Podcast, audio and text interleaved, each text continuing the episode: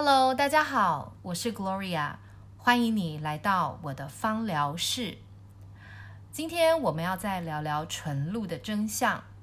那今天我呃就是邀请到我一个好朋友，那呃他也是我心目当中的这个纯露达人，他的手非常的巧，很会做东西。他的名字呢叫做 Coco。那呃我们其实呢因为疫情的关系已经。很久没见面了，这样子。那难得这一次呢，我来到上海出差，然后 Coco 就跑到上海来找我，所以于是我们有这个呃闲暇的时间可以相聚在一块儿，所以我真的很觉得很荣幸，也觉得很开心，今天可以邀请到 Coco，只有我一个人拍手，欢迎 Coco，好，谢谢袁老师，呃，也非常荣幸能够来到袁老师的芳疗室来跟大家一起。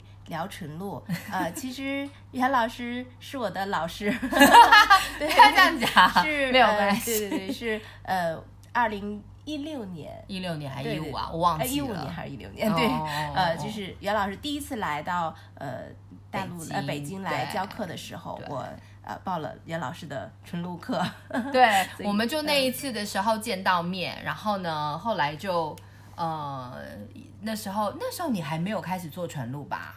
嗯、呃，那个时候其实就是一个小白，刚刚对，刚刚有这个想法，哦、并有一点点小行动。哦，我记得刚开始认识 Coco 的时候，那个时候他呃好像还没有拿纯露给我，我记得你那时候拿给我的是你的肥皂，嗯、然后还有你自己做的护唇膏跟口哦口红是后来，对，反正他很会大米对。还有他们家东北的大米农产品，然后在那时候我就觉得说，哇，就是嗯，我觉得中国的学生好有意思哦，就是真的会把家乡的那些各式各样的东西往我包里塞，我都觉得说好棒哦，我们家不缺粮。好，然后那个嗯，Coco，你后来因为后来呢，就是跟呃跟 Coco 相聚的时候，他就开始有一次他送给我那个纯露，他说老师，这我这我自己做的纯露，你试试看。然后呢，我就我就想说哦，太好了。然后那天刚那一次有一次我刚好那个呃没有带那个我自己的纯露，然后我就打开 Coco 给我的纯露，然后那一次的印象我就非常的深刻。当然，其实我自己身边有好几个就很会做纯露的朋友。那呃，有一些是专门是商业模式在生产的，嗯嗯、专门在做这件事情。那 Coco 呢，他其实那时候还没有。哎，你做纯露多久啦？呃，其实是我大概是从就是呃，您来。第一次来这边教课，一五年呃之前我就开始在尝试蒸馏，对对对，所以那时候还，但是功力还不够，对，功力还不够，就是没有勇气拿来那个 成品来。所以那时候那时候肥皂做的比纯露好，对对，所以就先拿 拿肥皂给我。是是是，心比较弱，比较虚。所以你的你的肥皂也特别好。那那个，那你所以差不多到现在已经尝试了五六年左右的时间了吧？嗯，差不多五六年。对对对，好。那当初为什么会想要去做纯露？因为我记得你，你是你之前你接触芳疗之前你是做什么？嗯、呃，接触芳疗之前做的是彩妆师，是化妆师，是帮别人 化妆，帮人家化妆是，是 OK、嗯。所以呢，这个所以其实很厉害。那你当初是为什么会想要去？呃，做纯露，我想，因为你可能会接触人家的客人的皮肤啊，或者是就是化妆嘛。嗯、那我记得你那时候先从手工皂这些开始。嗯、那可是为什么会想要去做纯露？嗯，是，呃，那其实也是因为我之前的工作的原关系嘛，我接触的都是呃一些年轻的呃。就是模特呀，嗯。啊演员呀，嗯嗯，他们因为经常化妆的缘缘故吧，皮肤就很多都很糟糕，很敏感哦，啊长痘啊、过敏啊这些问题，所以我包括开始做手工皂，其实主要的目的都是想帮助他们能够解决这些困扰的皮肤的敏感的皮肤问题。那纯露也是，呃，因为。给他们使用精油呢，会发现要告诉他们很多很多的禁忌，嗯啊，包括浓度呀，包括、嗯嗯嗯、呃怎么样。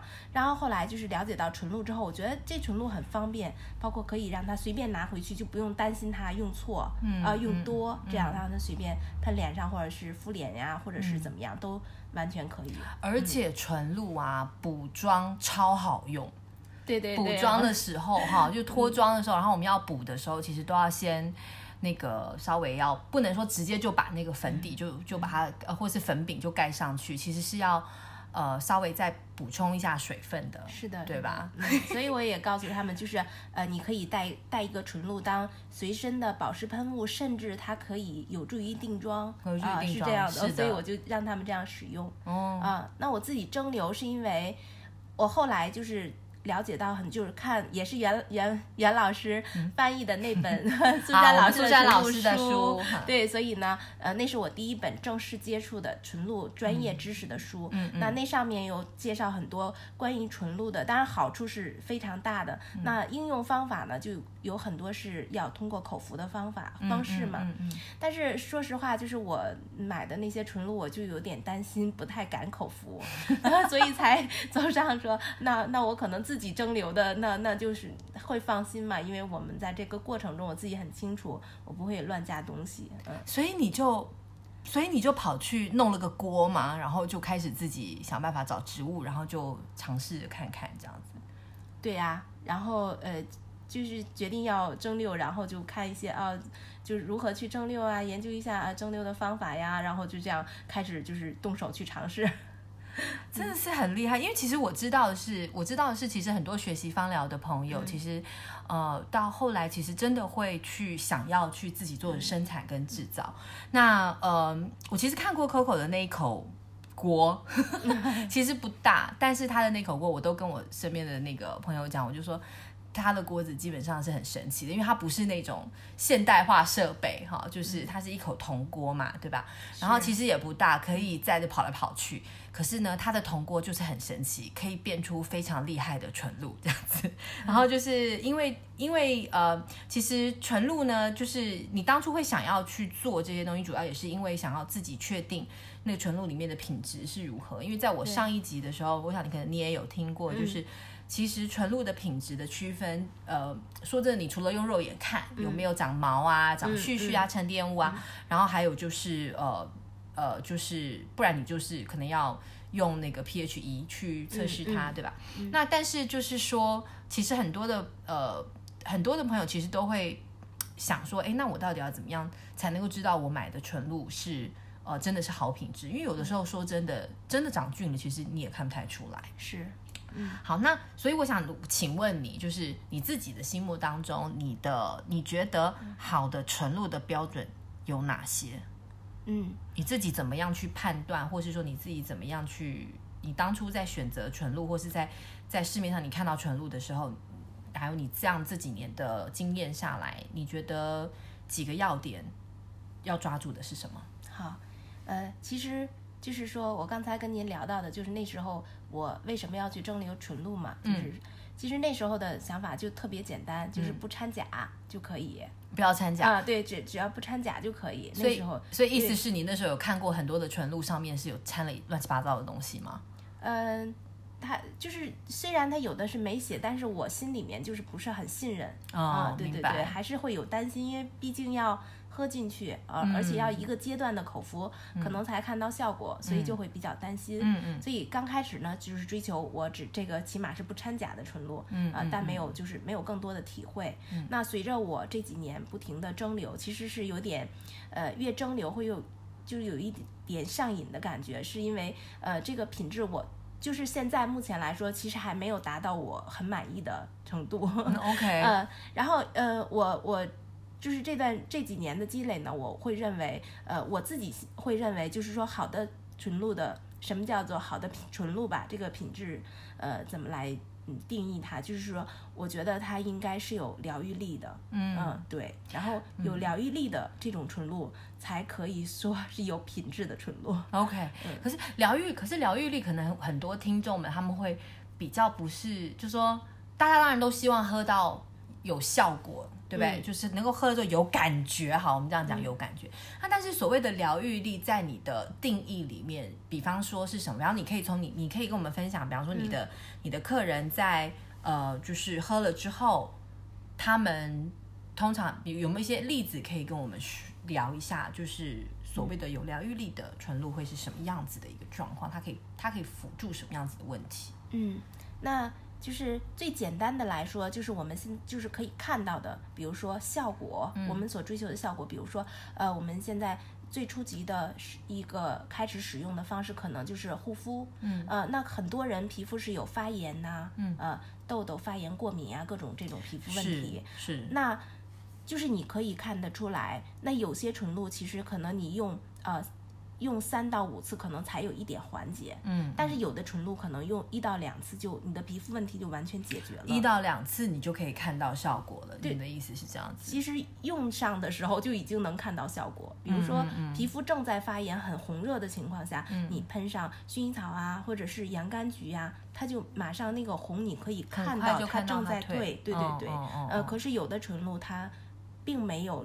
就是这样的一个快的效果，嗯嗯，呃，那还有呢，就是说我在嗯跟那个朋友呃玩纯露，我们在使用纯露的时候，不同纯露来使用感受的时候，呃，然后我们喷上去，有些纯露就像你喷上去的时候，自己就就惊惊一下，就这种啊，心里会有一种震震被触动的感觉，对对对。但是有的纯露你喷上之后，呃。就是，当然有的味道其实差别也很大的，是吧？嗯嗯，嗯，就没有这种感觉，甚至味道还给我们带来不舒服的感觉。嗯嗯嗯。像我我自己的经验是这样，因为我看到看过的纯露也非常多。那当然，嗯，有的时候我真的有些时候喷到很多的纯露，都会觉得，就是它好像。就是一种有带着味道的水这样子的感觉，是是是对。但是 是，但是呢，其实我在用到呃 Coco 的纯露的时候，呃，我记得有有一次你第一次给我的时候，我记得是你的玫瑰天竺葵跟你的呃那个薰衣草，真正薰衣草。嗯、然后我在喷到你的玫瑰天竺葵的时候，我其实是真的有一种就是心里出着实的吓了一跳，吃了一 惊的感觉，因为我觉得说哇。这玫瑰天竺天竺葵的味道怎么这么的浓郁？嗯、对，就是说，当然它不会像精油一样的那么浓，嗯、但是就是说不不会像精油那么强，嗯、但是你会觉得哇，这味道很足，很饱足。嗯。嗯、那呃，还有就是薰衣草，那个薰衣草味道真的就是像、嗯、呃。怎么讲？就就是你会闻到它，真的就是好像薰衣草的干燥花，就是好像花朵的那个，嗯、你再去搓那个花朵的时候的那个味道一样。嗯、那呃，所以在闻到，就是说所谓的这个好的纯露，其实的确是第一个在气味上面就会让你感受到说，它不是只是一个带着淡所谓的淡淡香气、有点味道的水哈。嗯嗯那呃，当然我我上一集有提到，就是说真的是像 pH 值啊这种东西。呃，生菌数啦，这些东西你是必须要去做检测的，嗯嗯、对吧？嗯。那嗯、呃，可是像你自己当初在做蒸馏的时候，其实你也是素人一枚嘛，嗯、对吧？就也是一个素人。是那可是那那那你觉得，如果说今天一个人想要自己蒸馏纯露的话，那你会觉得像一个小蒸呃蒸馏小白，嗯、那对于生菌数这件事情，那你会有给什么样的一个建议？比方说，你觉得？生菌素这件事情，呃，它要怎么去做测试才是会比较，呃，比较恰当？多多久做一次，或是如何？嗯嗯，呃，我觉得就是如果是对蒸馏感兴趣，然后呃开始蒸馏的，就是我们这种就像爱好者呀这种，嗯、呃，然后呢，我们首先要特别注注意的是，就是安全性，就是安全性，就是我们蒸馏的过程。一定要是洁，就是不能污染，不能有污染的。嗯，然后我们收集纯露的这个容器必须是无菌的。嗯，呃，是这样，因为这个我们可以通过我们一些消毒的办法，然后做到。嗯嗯。然后呃，就是说我们可能如果是一个蒸馏爱好者的话，就是小，就是一个很小的设备。嗯。啊，家就是。仅供自己用啊，或者是身边的三五好友，对对对对对，然后来用用的情况下，可能不大会去拿到专业的呃机机构去做检测，嗯呃，但是呢，就是你蒸馏的一个是刚才我说的那两点，就是你蒸馏的过程没有污染，然后收集的设备一定要呃无菌，嗯，然后还有呢，就是那个你这个蒸馏一定要够浓，浓度一定要有，嗯嗯嗯。然后就是蒸馏的浓度的意思是指，就是我们在呃是什么意思？就是就是呃，比如说我们现在市面上好很流行的一个话就是一一个术语吧，就是宣传术语，就是说、嗯、啊，我的纯露是一比一蒸馏啊，一比一蒸馏，对对对，是这个，其实就是说它代表的就是一个植材和我纯露的一个出来的纯露的一个比例，比例对。但是其实很多情况下，一比一蒸馏就不太够哦，不太够，不太够，不太够是说的意思是什么？就是呃，纯露的浓度里面的这个芳香成分的浓度不够，哦、就是呃，也就是说一比一的比例不不见得是对于每一个植物都都是恰当的。对对对，嗯哼，嗯哼，有时候它其实一比一对某些植物来讲是太稀了，对，太稀了，这时候你的纯露就很容易坏掉。嗯，嗯，是这样。哦，嗯，好的，对，因为其实呢，就是嗯。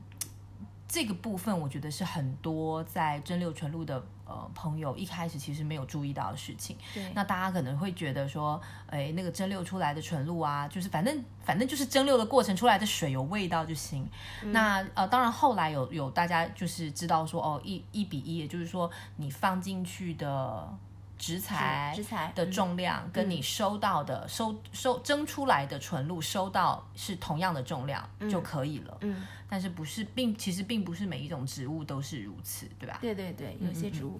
不可以，然后还有就是说，我们可以用一个 pH 的呃测试笔，嗯，试，虽然是有点麻烦，嗯，但是如果说你自己有一个设备，嗯，然后你自己用以及分享给家人或者是呃朋友啊，嗯，这样使用，我觉得对于自己和别人负责的态度来说，还是。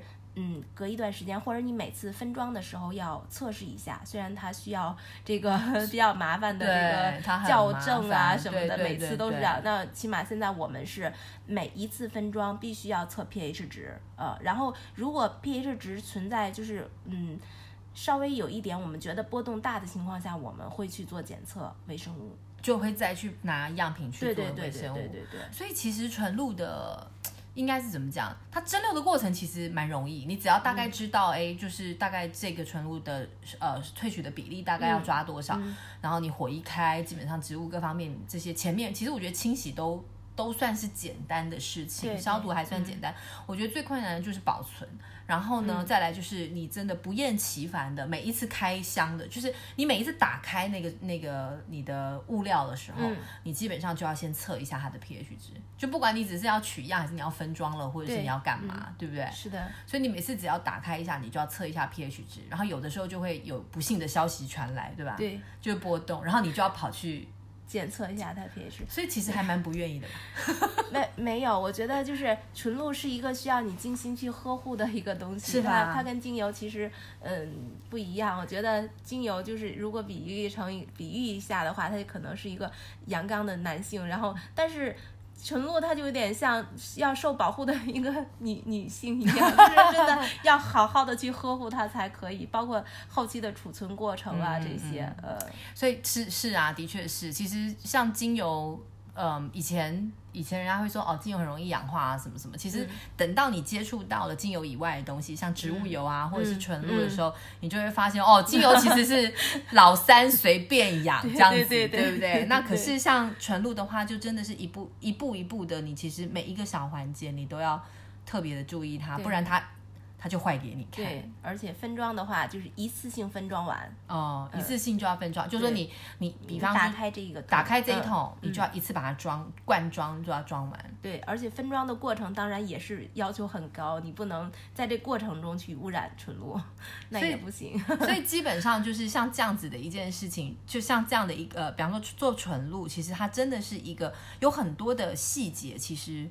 很多人其实是看不到，他是不知道的。对。那但是这些其实都是时间成本、人力成本，对吧？嗯。那而且送检，嗯，对吧？那其实也是需要，呃，也是需要有有费用。是。那一般来讲，我可以请教你一个问题，就是一般来讲，像呃，假设说今天你萃出来的，嗯、我我先这样问好了。嗯一般来说，像假设你的你今天你这一批，像你今年刚萃完嘛，嗯、对吧？嗯。然后呢，你刚萃完，你今年的这一批纯露，通常萃出来之后，通常你的纯露大概在保，就是说在呃储存的这个期限来讲的话，大概都能够摆多久？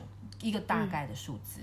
嗯、呃，还有纯露就是特别，我觉得特别这个。娇娇弱吧，嗯、这个部分就是说它需要一定的纯化期，它才能表现出来最优秀的气味。哦、是是是。然后呢，可能这个纯化期呢，可能需要三个月。呃，以上，嗯嗯嗯，然后它的最佳保鲜期呢，其实又在一年以内，又在一年以内，所以就是说，搞得我们就是销售的时候就会很紧张，然后我们又要等到纯化期，希望把这个最好的气味呈现给我们的使用者，因为我们要做疗愈的事情，首先要让他感受到气味的美好，气味很美，对对。对，然后呢，又想着，哎，我要尽快，要要不然它就过了最先保最佳保鲜期，因为我们没有添加任何的防腐，对，防腐剂嘛，对，所以就。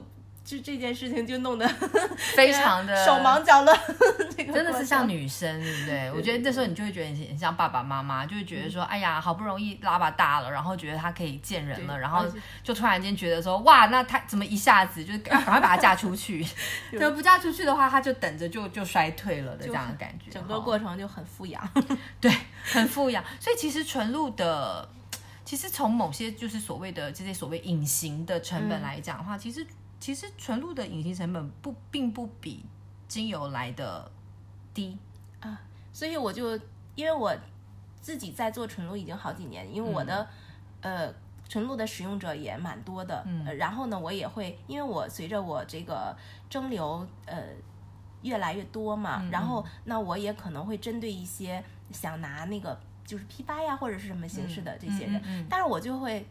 就会很很担心吗？不是，就是 就是很说不出来的那种，就是委屈吧，就是那种。委屈是的，就是其实纯露整个过程中，你要想做一款好纯露，成本其实还是蛮高的。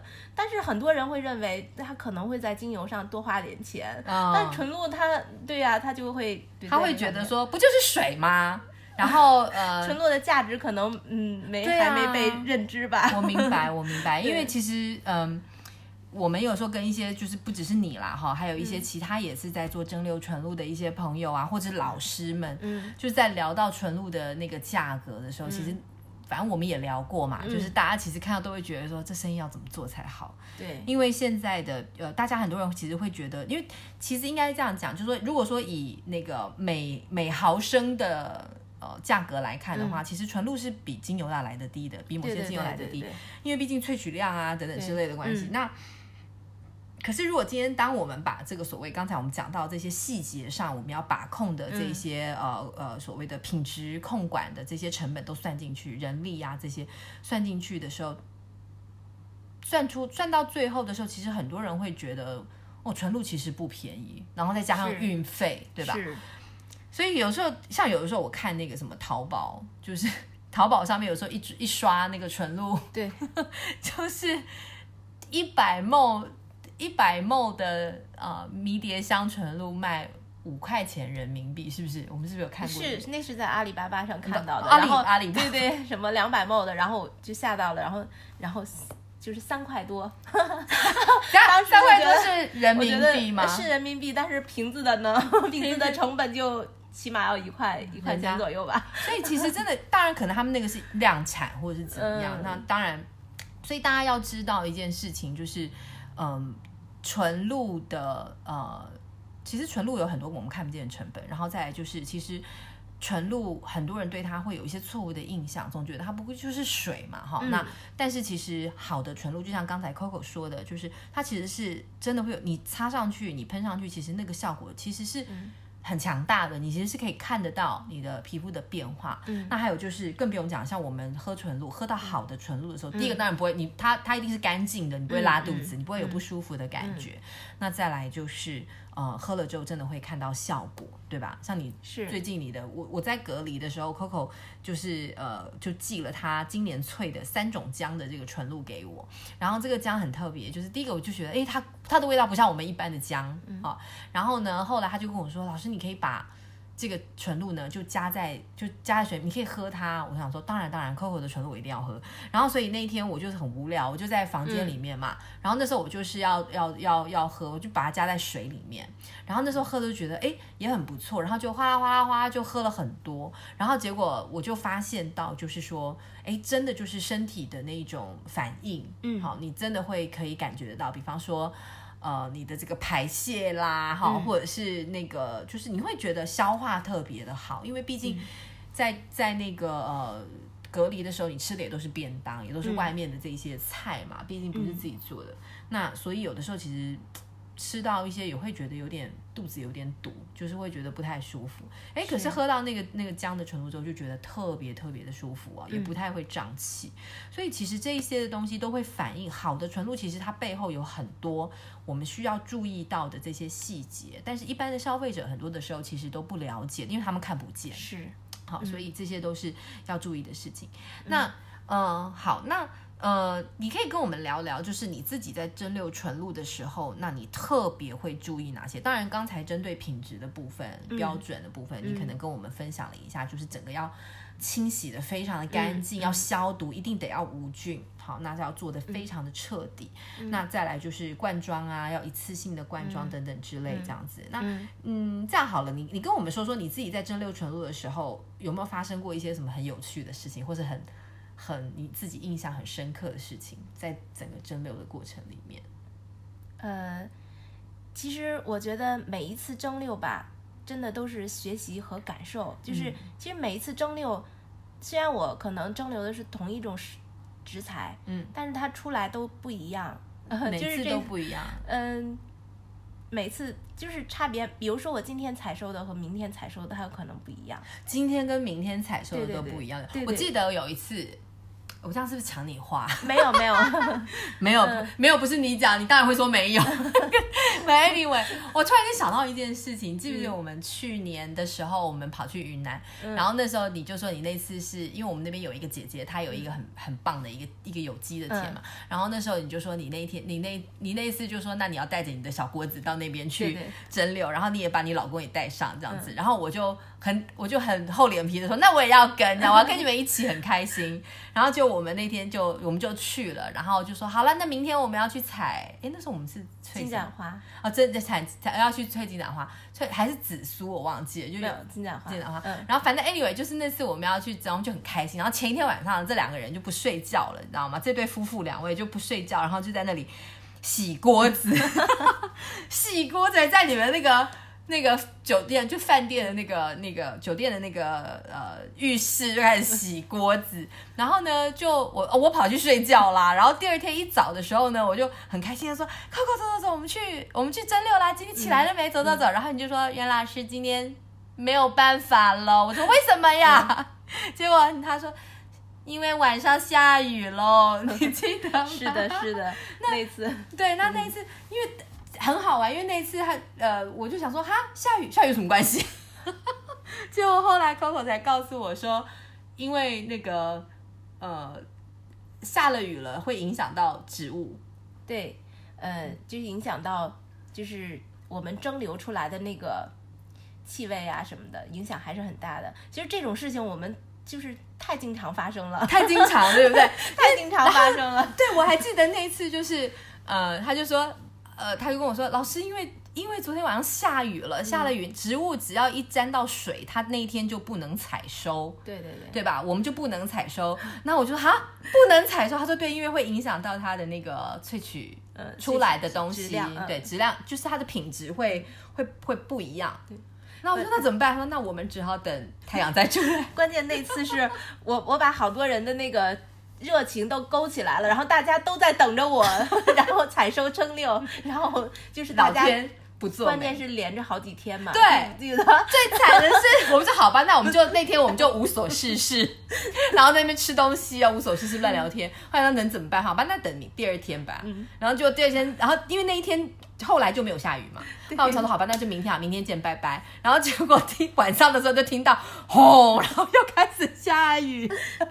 我记得那天我们还跟跟那个朋友在房间里喝茶，那边聊天，然后想说，啊，待会儿赶快早点睡，明天要起来采豆采花。结果喝到一半采花，喝到一半突然间就听到打雷，哈哈哈然后听到雨的声音，然后三个人就忽然间脸色凝重，对不对？然后那个我们的那个云南的那个姐姐，然后呢 就很就很，关键是这样连着好几天，然后她就是我们很着急的是第一批花就要败了，就要 败了，要遭到水了，然后就是很着急，就是说你要再下雨，我们这批花就已经开过了，就开过头了，对，所以你知道没有办法呀，没办法。我记得那次我们真的就是后来我们到那个金盏花地里面去的时候，你知道看到每一朵还仅存的花，我们都感动的快要。要哭，这是不是那一次有没有？然后踩的那个脚都都黑了，还在继续找，哪里有哪里有哪里有花样，就已经成了珍珍贵的那么一些朵，只剩一点点。因为你真的是在在下雨，就是这就是很奇怪，就是在下雨第一次下雨等之前的那两天，我们都有去田地里，对，觉得哇，好漂亮，好漂亮，全部都是花。太好了，今年长今年长得特别好，太棒了！我们明天要来撒，然后结果就下雨，然后还连续下好多天。所以其实你知道那个心情啊，我觉得其实真的就是末端的消费者其实是看你看不见这些的过程，但你真的是到地里面去，你真的是去动手做，你去当你去当那个农夫，去当那个采收，去当那个蒸馏的，你去经历那个过程的时候，然后遇到这种事情的时候。真的是拿老天没辙，你那时候才发现，天哪，原来不可把控的事情有这么多，对吧？对啊，就是欲哭无泪的。今天被您拿出来说，觉得还蛮好笑的，蛮有意思。当当时我们那焦灼的心情，现在现在想，其实都觉得好有意思。可是，在当时，我们真的是，我们只能说内心里面是干声连连的，就是哇，怎么又这样子了？好，那对，所以这其实这只是其中一项。对，是的，对吧？然后还有那种遇到工人，是 是是，对不对？你这一次去芒市的事情，可以跟我们聊一下啊。就是我今年三月的时候去芒市，芒啊芒市跟台湾的朋友稍微聊一下，芒市是在云南的。呃，接近缅甸，缅甸的一个地方，接近缅甸。看我们 Coco 是不是很猛？他 的他的小锅子，就是我们要来画一个小锅子的地图，对，小锅子行走路线，对对对对。好，那你到芒市去，来继续跟我们说。呃，对，是因为我们呃芒市那边种了我们今年的，就是用我们今年的姜，所有的姜的呃原料都是在芒市种植。嗯，然后我们三月份的时候呢，就说我们要。因为我们那边还有很多的野放的柠檬，那是我们临时起意要蒸馏的，因为那个柠檬实在是太好闻了，柠檬叶。嗯嗯嗯、然后我们就说，哎呀，这个柠檬实在是太好闻了，我们要给它蒸馏。然后我们就特别激动，就很期待。然后呢，就跟呃农场的工人说，呃，明天几点几点？因为那个采收一定要比他们平时上班要早。嗯。然后说我们明天要采收这个东西，你明天明天几点来？然后我们就很期待。然后结果我们。转天的时候，一个工人都没有。为什么？为什么一个工人都没来？是因为就是他们那边的人，他他们就是把生活是看在第一位的。哦，呃，然后工作是看在嗯后很靠后的。嗯，就是我今天刚，就是我之前刚发完工资，嗯、哎，我现在生活就是有钱花，所以他就不来工作了。所以、就是，而且也没有提前跟我们打招呼，而且一来两三天他都没有来工作。所以你你们那天很开心，很开心的看发现那个柠檬叶很棒，嗯、决定明天要采收，然后跑去跟工人讲，嗯、然后讲完之后刚好他们发工资吗？就是他们对呀、啊，之前刚发工资。关键是我们呃，我们是蒸馏姜完了之后，那个那个锅子要很难洗的，就是我们要彻底、嗯、因为里面还有油嘛。对，清嗯嗯，嗯要把它的气味啊什么的全、嗯、全部都清理干净，是需要好多个小时的。那我们都清理好锅子，很期待的等着，然后就。因你其实这个就是当地很多，因为我们的工人都是当地的农民，是都是当地的村民，所以他们的生活习惯呀、啊、什么的，你们也不了解，嗯就是没有办法去改变，没，当然不可能去改变，对，所以我们也不晓得他们那边原来啊拿了工资，第二天就不来上班。后来我的那个农友，呃，然后那个因为那个农场是他在打理。他他的农场，然后他说啊，然后我们来自己干吧，然后他就告诉了我这个残酷的现实，所以你知道自己默默的戴起手套跟帽子，然后跑去摘柠檬叶，跑去收叶子，呃、对，对，然后呢，他那个里面就是还有还有那种小青柠，小青柠的那个枝上面、嗯、就是非常多的小刺，我的妈呀，就是给我们整个胳膊挂的全都是口子。其实这样的工作真的没有热忱啊，真的你很难做。真的就是很难做，因为要要忍受风吹日晒，然后还要 有的时候还要去忍受对突发各种突发情况哈。嗯、所以其实我们真的就是这些故事，其实呃这些我们所谓的末端消费者其实都不理解。嗯、那呃所以也难怪有的时候，比方说我们一瓶纯露做出来之后，我们比方说你说卖个。You know 一两百块的这个人民币，嗯，然后都被人家都被人家嫌贵，对吧？人家讲说，你看人家那个淘宝上面一百毫卖个五块钱，你怎么可能是那么贵？嗯，但其实很多这些东西，我觉得其实要让我们的消费者能够知道到底真正好的纯露是什么。嗯，但现在的那你自己是。当然，你自己的纯露线也是有有自己的呃这个一群的粉丝哈，就是一直不断的在跟你购买。嗯、那你你你的这个你自己怎么看？就是目前在，因为你是在中国，所以你目前怎么看在这中国国内的这样的一个纯露市场？你自己你自己的心得是什么？嗯，呃，我觉得就是从一个整体的。呃，整体来看，就是呃，以后的人们一定是呃看重品质的，嗯嗯，呃，所以我觉得我坚定这一点，嗯。呃，因为通过我对客户，就是我的客人，嗯。啊，这么。就这么几年的接触，因为刚开始跟他们讲的时候，他们也会觉得好贵呀、啊，这一瓶，呃、嗯，我可能在网络上买，嗯、可能只需要二分之一或者三分之一，或者是更少的价格都能买到。你这一瓶这么贵，呃，然后呢，但但我不可能把所有的故事都讲给他们，但是我就说你试，你用一瓶试一下，嗯啊、呃，然后一旦他们就真的持续把一瓶使完之后，他们就绝对不会去。呃，他们他们就绝对不会去买廉价的东西了。是的，是的。所以我看到了这种，嗯、就是客人不会说只计较价格，嗯、他终究是要看到这个品质的。嗯嗯、呃，当然这个市场现在还没有达到，就是说呃普遍的认知是这种情况，嗯、但将来会是这样。但是虽然这过程可能是需要我们呃不断的去努力，不断的去对客人教育进行教育，嗯、对对，才能达到。嗯、但是说可能这个步伐有点慢，但但终终点。我觉得是非常美好的。嗯嗯，好的好的。那呃，其实呃，很谢谢今天呃，Coco 来到我们的芳疗室哈，就是跟我们分享一些，其实应该是说，在他跟纯露跟植物之间相处的一些小故事跟，跟呃，应该怎么讲，甘苦谈吧，好，那是辛酸血泪史。